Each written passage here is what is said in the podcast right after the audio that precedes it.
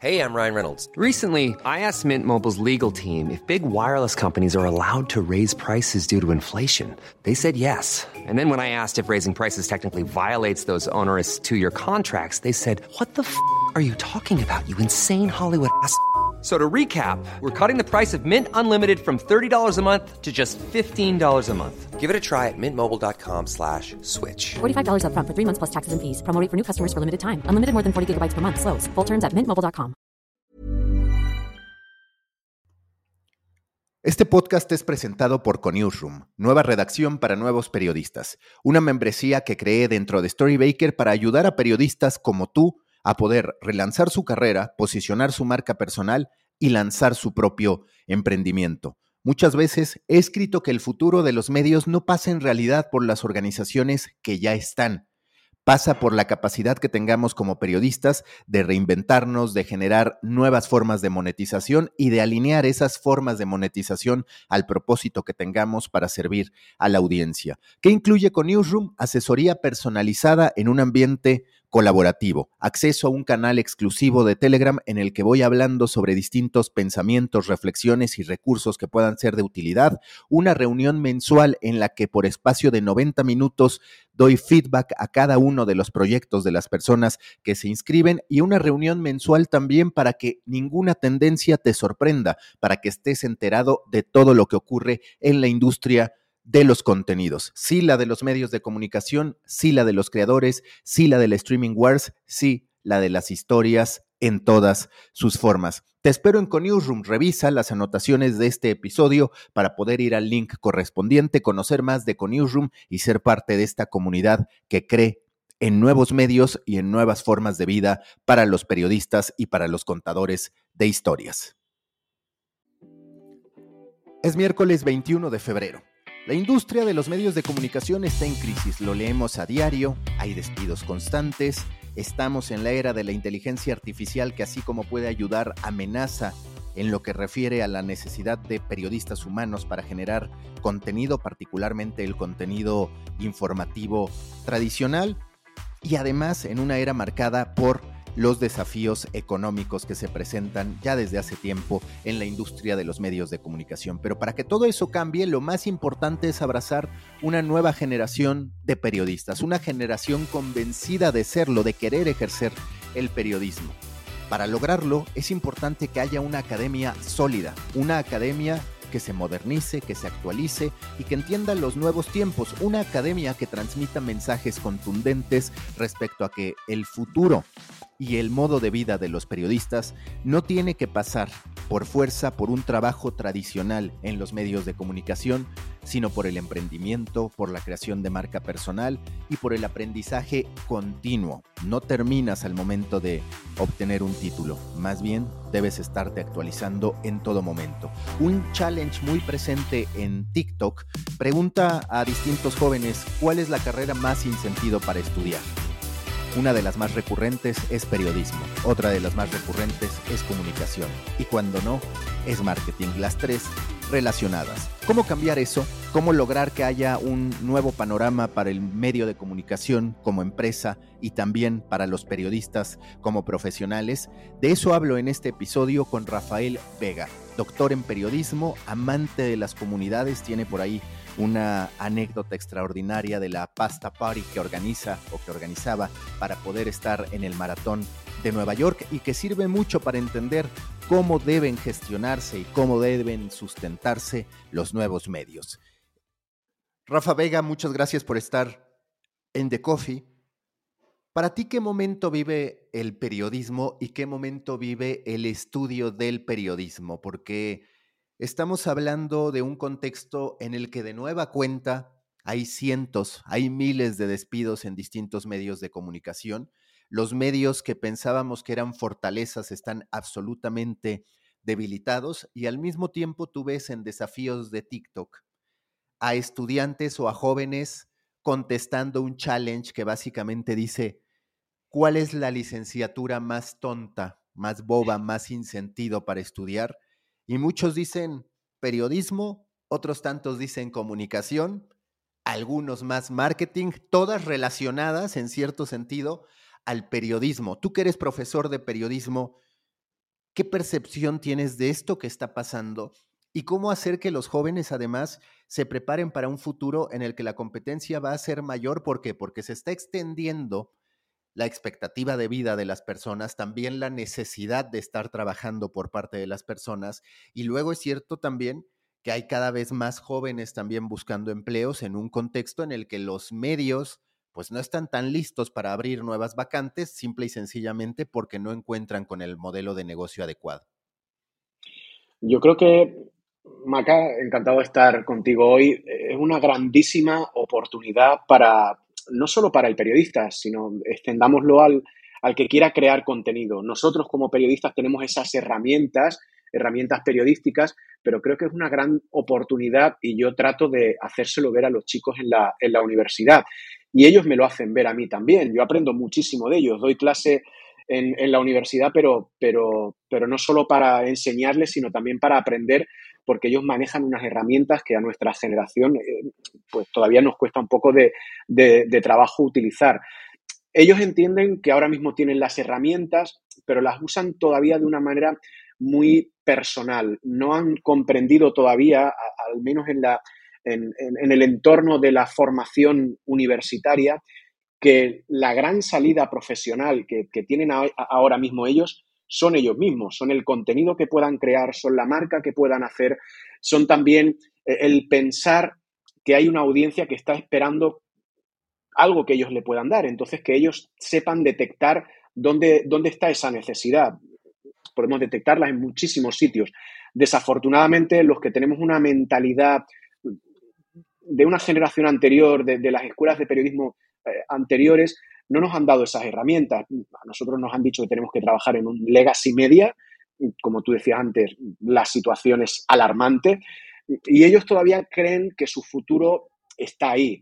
Nosotros lo que tratamos de, hacerles ver es que el futuro realmente, donde, está, es en ellos mismos, en, lo que puedan generar, en, en, la capacidad que tengan para detectar necesidades, en que ellos sepan ver aunque suene un poquito capitalista, pero bueno, eh, ejercemos nuestra profesión para ganarnos la vida, que sepan ver dónde, dónde está el dinero, dónde está la plata. Y cuando hablas de esta necesidad de convertirte en una especie de emprendedor individual, para ti, ¿dónde van a quedar estos medios corporativos? Yo, por, e, por, ejemplo, en mis predicciones, pues he dicho mucho que las organizaciones de más de 20 personas van a ser una anomalía. Por supuesto que habrá algunas, está el New, York, el New York Times, está el Washington Post con sus propios problemas, están algunos más, está el país en España, el comercio en Perú, pero en términos generales todo apunta a que la idea de estos medios con centenas o incluso con muchas decenas de colaboradores, de trabajadores, de periodistas, no va más. ¿Cuál es tu sentir a este respecto? Yo creo que un legacy media es un transatlántico y para coger velocidad de crucero necesita recorrer muchas millas y ahora lo que nosotros necesitamos es mm, tener un kayak e ir navegando lo más rápido que podamos. Un medio tradicional mm, es tan grande que en, algunas rutinas es como un elefante dentro de una habitación. Para moverse necesita que alguien firme un documento, que después esa otra persona lo apruebe, que, mucha gente del, board, por ejemplo, tengan una mentalidad innovadora para, creer en, proyectos que, se pueden estar planteando. Yo creo que, incluso es poco sostenible eh, que, haya medios, como tú decías, de, de más de 20 eh, trabajadores salvo casos muy, muy, muy excepcionales, como, como algunos que tú has mencionado, pero yo creo que eh, la tendencia del, mercado va hacia medios pequeños, medios muy especializados, eh, contenidos muy, muy, muy especializados, o también medios hiperlocales, que, que, bueno, que al final pues lo que necesitan pues son dos, tres personas, no mucho más. Eso hace que, el, el, medio al final es como un Fórmula 1 que necesita arrancar e ir rápido desde el, desde el primer momento si, si, si tú eres sostenible desde el primer momento, vas a conseguir tomar esa velocidad, pero el transatlántico necesita muchas, muchas millas y salir del puerto a alta mar para, poder conseguirlo. Y eso está provocando lo que, lo que estamos viendo actualmente, desafortunadamente, que, muchos de esos grandes barcos se están hundiendo porque, porque no el modelo de negocio en el que ellos estaban basados no, no sostiene el, que ese el que ese barco se mantenga a flote.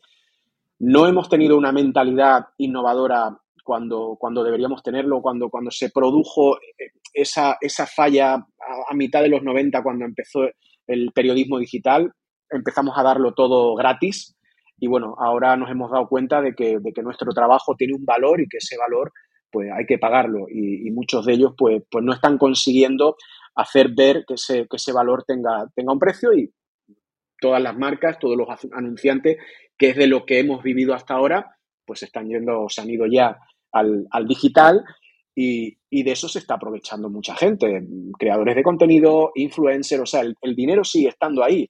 Nosotros no hemos sabido ver dónde estaba el dinero, desafortunadamente. ¿Y cómo te explicas además que, por un lado, como tú dices, las nuevas generaciones tienen que tener este mindset, tienen que tener esta idea de yo voy a emprender por cuenta propia, me voy a juntar con dos amigos y voy a crear un nuevo medio, que ese nuevo medio puede tener la forma que quiera, el formato que quiera, puede empezar en WhatsApp, puede empezar en un correo electrónico, puede empezar donde sea.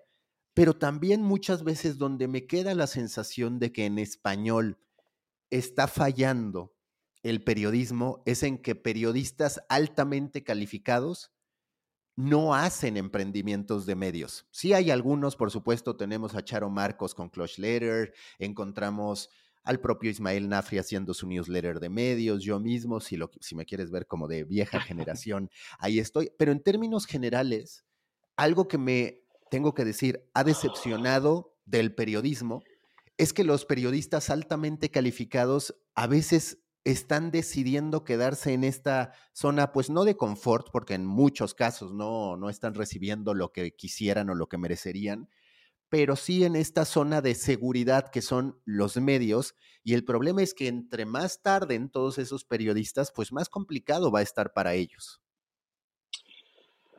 Creo que mm, no hemos tenido hambre, hambre real, no hambre metafórica. Eh, no hemos pasado hambre, eh, hemos estado bien cubiertos por, por nuestros medios, nos pagaban un salario más alto, más bajo, con lo cual no, necesitábamos desarrollar ese mindset del que tú hablabas, emprendedor. Yo siempre digo que, los grandes creadores artísticos, eh, Buñuel, Shakespeare, eh, Juan Ramón Jiménez, Federico García Lorca, sus mejores obras las hicieron cuando tenían hambre, hambre real, cuando necesitaban crear algo que trascendiera y que llegara al público y que, lo comprara un editor o que lo comprara un marchante de arte o que yo creo que el, periodismo es algo parecido. Deberíamos tener hambre o al menos saber que podemos pasar hambre si la situación sigue así para tratar de activar todos los resortes que, tenemos. Yo siempre les digo a mis alumnos que ellos no son más eh, tontos que, cualquier creador de contenido que está ganando dinero en, redes sociales. Tenemos, tenemos, a las chicas de Actuality en, en TikTok, por ejemplo, pues ellas han sido listas, ellas han sido listas, pero mis alumnos también pueden ser muy listos. Lo que pasa es que ellos han creído que, habría el papá televisión, mamá radio, que estaría ahí esperándolos para, para, para acunarles y para, darles un, salario. Yo creo que en el momento en el que nosotros eh, no es bueno que lleguemos a una situación extrema de decir, tengo que hacer algo, pero sí que empecemos a pensar que la forma de, no solo de sobrevivir, sino de, poder desarrollar proyectos en los que creamos es con ese hambre ya, no solo el hambre física, sino la, metafórica, ¿no? El tener hambre de decir, yo quiero hacer algo que trascienda, no que trascienda culturalmente en, el planeta, pero sí que trascienda en, mi barrio, con mis vecinos, eh, escuchaba tu, tu, podcast sobre, eh, por ejemplo, la, la, newsletter que se, que se, está haciendo en, en, Leganés, en, Madrid, eh, a nivel muy, muy, muy local, lo que está haciendo Juan Andrés Muñoz en WhatsApp con, con Pamplo News. Bueno, creo que, que, que, es, es gente con hambre, gente que quiere conseguir algo y la manera para hacerlo a través del periodismo es esa, porque es que si no, al final no habrá un salario, no habrá un sueldo. Oh, y que además representa paradójicamente, porque creo que es ahí donde muchas veces el periodista está equivocado, Creo que el periodista cuando le aproximas esta posibilidad de emprender, particularmente en el mercado de habla hispana, se queda con la sensación de que va a sufrir más de lo que ya sufre. Y la verdad es que cuando yo pienso en estos potenciales medios de una persona, de dos, de cinco, me parece que no necesariamente van a terminar percibiendo menos de lo que perciben en su trabajo, que ellos podrían percibir más. Claro, puede ser que la dimensión del negocio a nivel macro no sea tan grande, pero en lo que refiere a la calidad de vida de esa persona, a sus ingresos, es altamente probable que sí pueda cuando menos equiparar su sueldo o superarlo. Pero es que hay que empezar a dividir la crisis del medio, de los medios, con la potencial crisis del periodismo o del periodista, porque yo creo que está en una mejor posición el periodista como individuo que el medio como organización, hoy hablando de los medios muy pesados, muy lentos. Maca, a mí esta conversación me está sirviendo como, como terapia. Yo sé que tú eres terapeuta de contenido, pero también como, como terapia personal, porque yo estoy justo ahora mismo en ese, en ese momento. Yo me estoy bajando de un tren en marcha He trabajado 20 años en, un legacy media, en, televisión, y, creo en, otras cosas totalmente diferentes. Yo creo que esto es como, el, como el Titanic cuando se está hundiendo y tú lo estás viendo hundirse y tú dices, tengo que saltar antes de que esto se hunda. Y tienes que renunciar a muchas cosas, tienes que renunciar, lógicamente, tú estabas hablando de salario, tienes que renunciar a una calidad de vida, a una seguridad, pero yo creo en esto, durante toda mi carrera he estado presentando proyectos que, un medio grande, como una televisión regional en la que yo trabajo, más de mil personas trabajando allí, pues a lo mejor no son capaces de absorber porque, porque como decíamos antes, hay un montón de escalones que tú tienes que, que subir. Pero ahora yo estoy en un momento en el que cualquier proyecto en el que yo crea, cualquier necesidad que yo detecte desde mi criterio personal, periodístico, empresarial, pues puedo lanzarlo, puedo lanzarlo adelante. Y, no va a haber alguien con una mentalidad eh, añeja, antigua, que me vaya a decir que no, como, como han dicho durante muchísimo, muchísimo tiempo. Hace, hace un tiempo no tendríamos esa oportunidad, ahora sí la tenemos. Nosotros estamos haciendo eh, audio y vídeo y hace 20 años pues necesitaríamos un transatlántico como una televisión o como una radio para hacer el, proyecto que está en tu cabeza. Ahora podemos hacerlo. Podemos ir tan lejos como nosotros queramos o tan cerca como queramos a nivel local, plantear información sobre tu barrio. Yo, yo tengo un proyecto personal muy, muy, muy de nicho. He sido periodista deportivo toda mi vida. Es súper, súper especializado en la maratón de Nueva York. Y la maratón de Nueva York son 50.000 corredores cada año. Ese es mi techo, ese es mi público. Y a lo mejor eso pues no me va a dar un salario como el que yo tenía hasta ahora, pero si yo, por ejemplo, puedo vivir de eso, puedo vivir de mi pasión y además del, know-how que, yo tengo por la experiencia de, de haber corrido la maratón, pues maravilloso y fantástico. ¿Para qué trabajar en una, en una redacción en la sección de política, por ejemplo, cuando no te gusta el contenido del que hablas, cuando no te gusta el enfoque, o cuando no te gusta lo que rodea a la información política en los medios de comunicación tradicionales. Estuve leyendo precisamente sobre este caso, sobre tu pasión primero por correr, por la maratón de Nueva York ¿Cómo fue que se te ocurrió decir, pues voy a organizar una pasta party, entendiendo que los corredores siempre un día antes están buscando carbohidratos y demás, pero ¿cómo fue que tú dijiste, bueno, yo voy a ser el que lo organiza, porque además tú estando en España, obviamente te trasladabas a Nueva York, pero te las ingeniaste para poder atender a la gente que estaba buscando pasta? Detectando una necesidad, Maca. Al final detectas necesidades, de necesidades de demanda de información, demanda de contenido o demanda de pasta. a mí me escribía mucha gente por redes sociales porque sabían que yo cada año corría la maratón de Nueva York y me escribían corredores que van a Nueva York, a una ciudad tan grande en la que hay una oferta de, de, restaurante gigante y decían, bueno, ¿dónde ir? Porque también necesitas una garantía de ir a un sitio donde no tengas que esperar demasiado tiempo porque estás el día antes de la maratón tratando de descansar, porque quieres comer buena pasta para que tu estómago la, digiera bien. los corredores, los deportistas somos como muy obsesivos con, ciertas pautas. Entonces, por redes sociales me preguntaba mucha gente y yo al principio pues tenía mi restaurante de confianza al que iba cada año. Entonces pensé y digo, bueno, ¿para qué voy a, mandar a la gente a otro lugar cuando yo puedo satisfacer esa necesidad? Entonces, bueno, me puse manos a la obra y pensé que dar de comer pasta el día antes de la maratón podía sustentar el proyecto de yo hacer periodismo en esa web de, de maratondenuevayork.com. Al final se trata de intentar que tu proyecto sea rentable.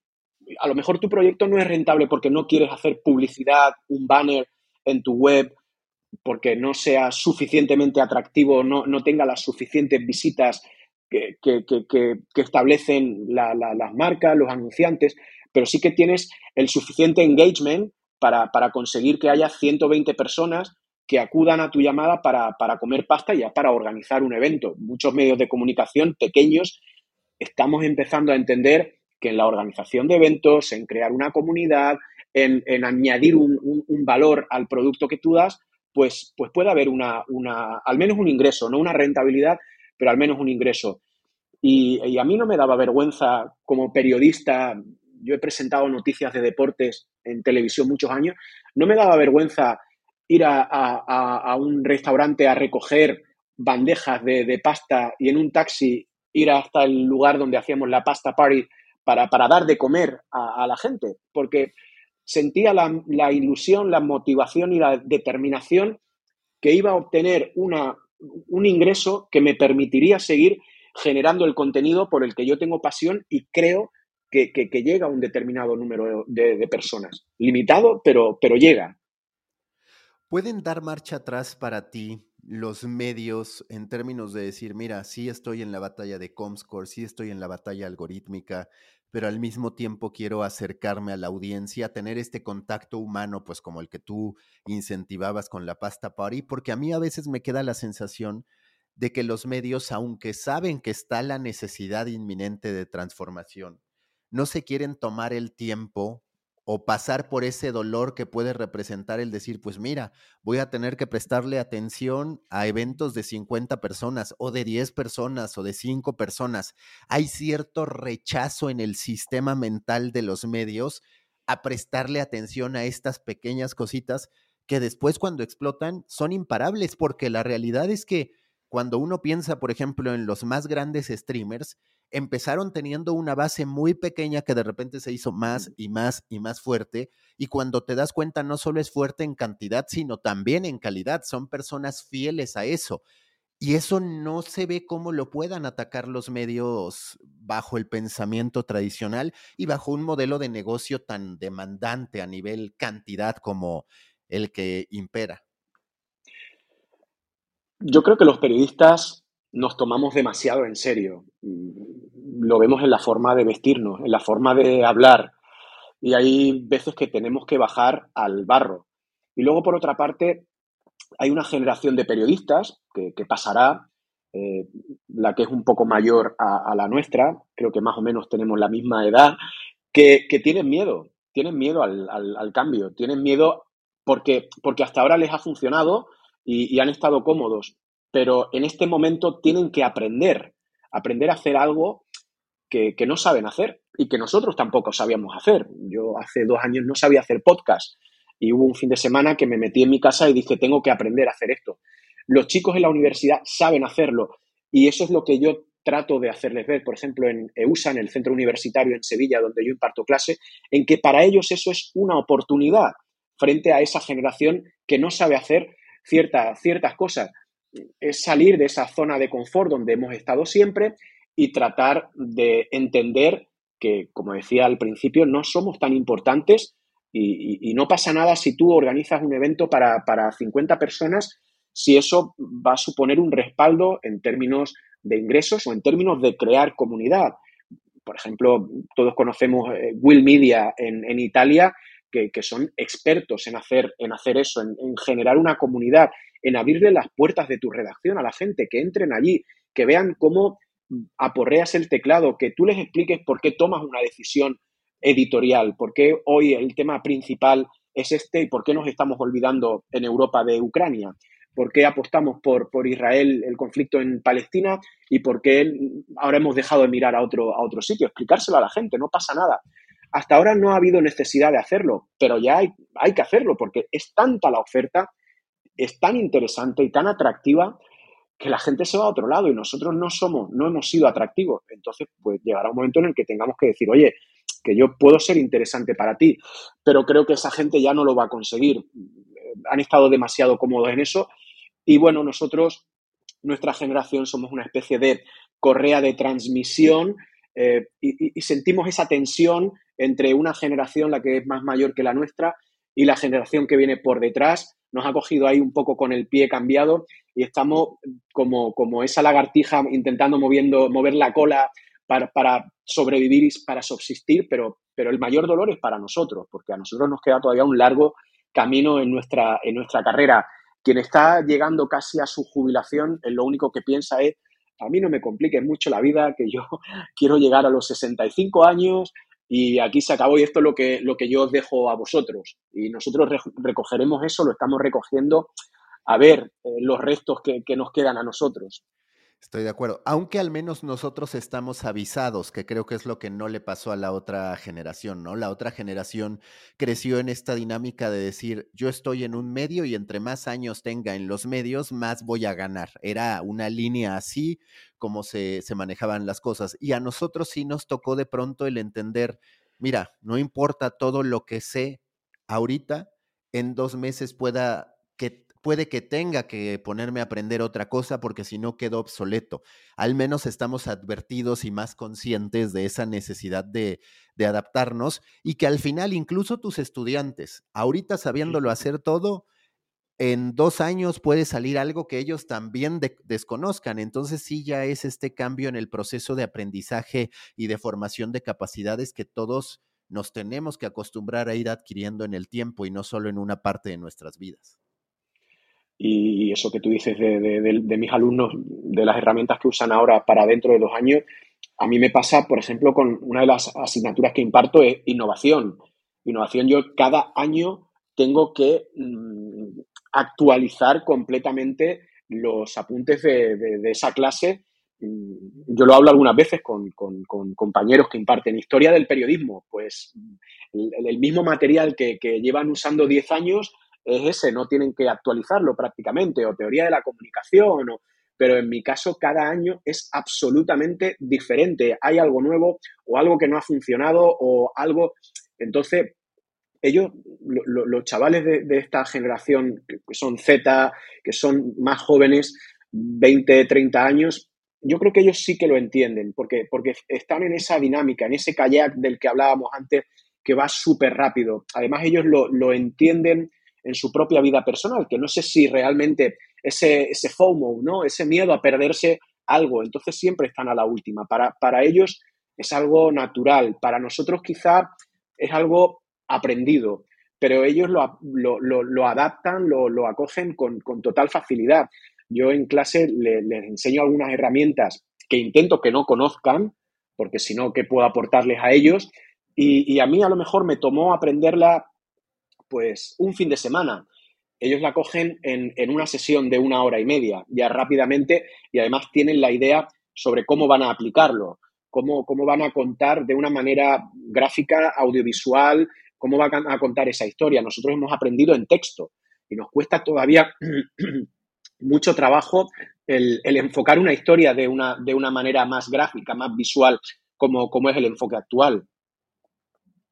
Oye, y hablando de la enseñanza, para ti, ¿cuáles son los tres pilares que tendrían que cambiar en la formación de periodistas para que de verdad ellos tengan un futuro prometedor, el periodismo como actividad también lo tenga, y para que en una de esas, pues sí se, se creen nuevos medios que además puedan permanecer en el tiempo y ser relevantes? Yo creo que fundamentalmente lo primero, la, academia tiene que ser humilde y tiene que entender, es una institución muy, muy importante, pero también es una institución que, en cierto modo eh, lleva otro ritmo y, tiene que entender en, el campo de la comunicación, en el campo del periodismo, del contenido, que todo ha cambiado muchísimo y que, y que nosotros también tenemos que cambiar nuestra, nuestra perspectiva. Eso por una parte. El segundo pilar para mí sería el de la innovación. La, universidad debe ser innovadora en la manera de enseñar. Por ejemplo, a mí me encanta el learning by doing con los alumnos, que ellos practiquen, que toquen, que hagan, en la manera de enseñar, pero también en la manera de enfocar lo que nosotros les estamos enseñando, las herramientas que les estamos dando, porque con esas herramientas van a incorporarse al mercado de trabajo. Entonces, a lo mejor algunas de esas herramientas no son útiles ya, no son válidas. Y el tercer pilar para mí sería el del emprendimiento, el que tengamos esa visión empresarial y que digamos, vale, hasta ahora eh, el, medio de comunicación me ha dado calor, pero eso cada vez menos ocurre. Los medios de comunicación, hay despidos cada, cada semana, conocemos más casos, cada semana. Entonces, que yo, eh, nosotros transmitirles esa idea de que pueden emprender. Habrá que hablar de modelo de negocio, habrá habrá que hablar de business plan, de dinero, de ingresos, de... Bueno, igual no lo hemos hecho hasta ahora, pero creo que es el momento de que lo hagamos. Entonces, ser humildes, innovadores y emprendedores. Listo, Rafa muchas gracias por este episodio. La verdad es que disfruté mucho la conversación y nos estamos viendo. De hecho, voy a Sevilla próximamente a dar una ah, semana de clases en la CNN Academy. Entonces, a ver si nos encontramos por allá. Sí, sí, sí, sí. Pues aquí te estaré esperando y si te apetece, nos tomamos un café. Claro que sí. Venga, gracias. Un abrazo fuerte. Gracias.